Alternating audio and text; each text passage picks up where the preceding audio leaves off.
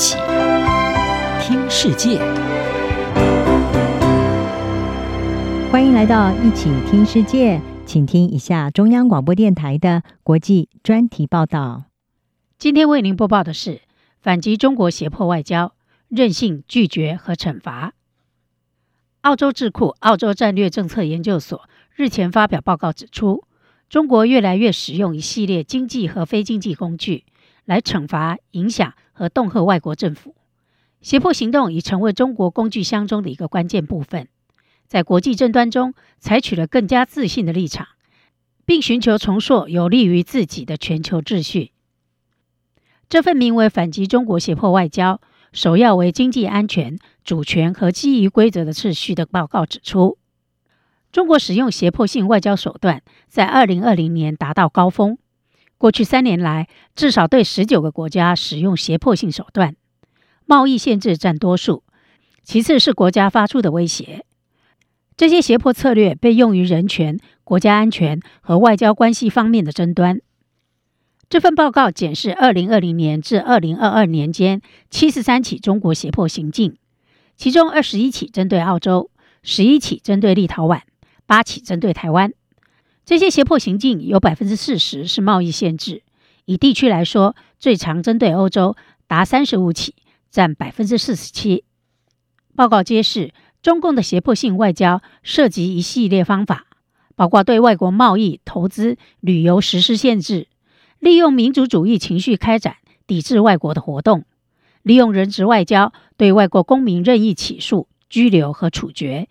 利用网络攻击，迫使对手采取通常不会采取的行动。报告指出，这些手段反映出中国滥用其全球贸易势力、官方媒体以及战狼外交。澳洲是最受中国威逼的国家之一。二零二零年，澳洲政府坚持调查 COVID-19 病毒起源，遭到北京当局一系列报复，包括禁止或限制进口澳洲煤炭、牛肉、大麦、龙虾、葡萄酒等商品。立陶宛则是第二大受害国，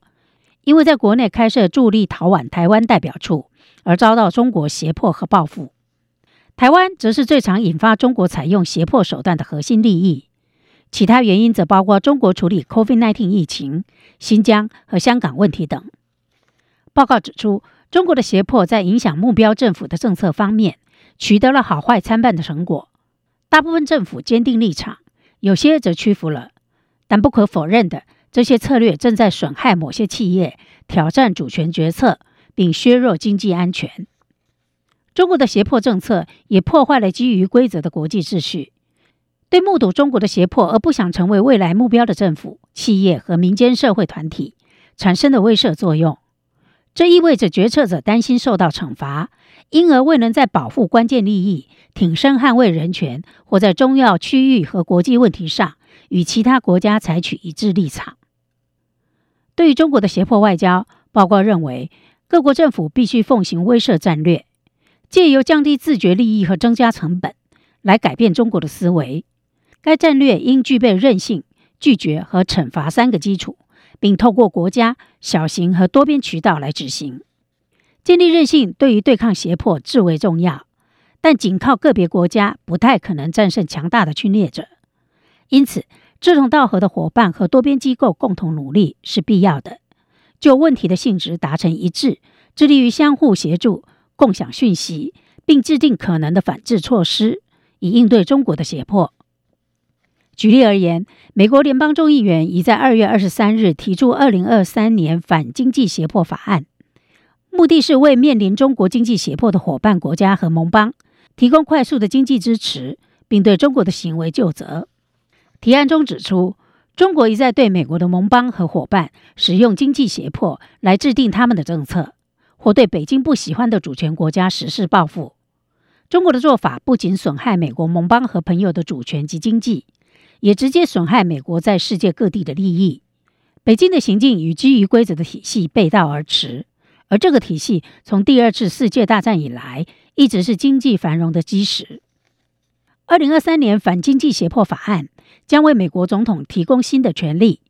以迅速应应这些恶意活动，并提供工具支持经济受胁迫的美国盟友和伙伴，例如寻求国会拨款以支持对外援助，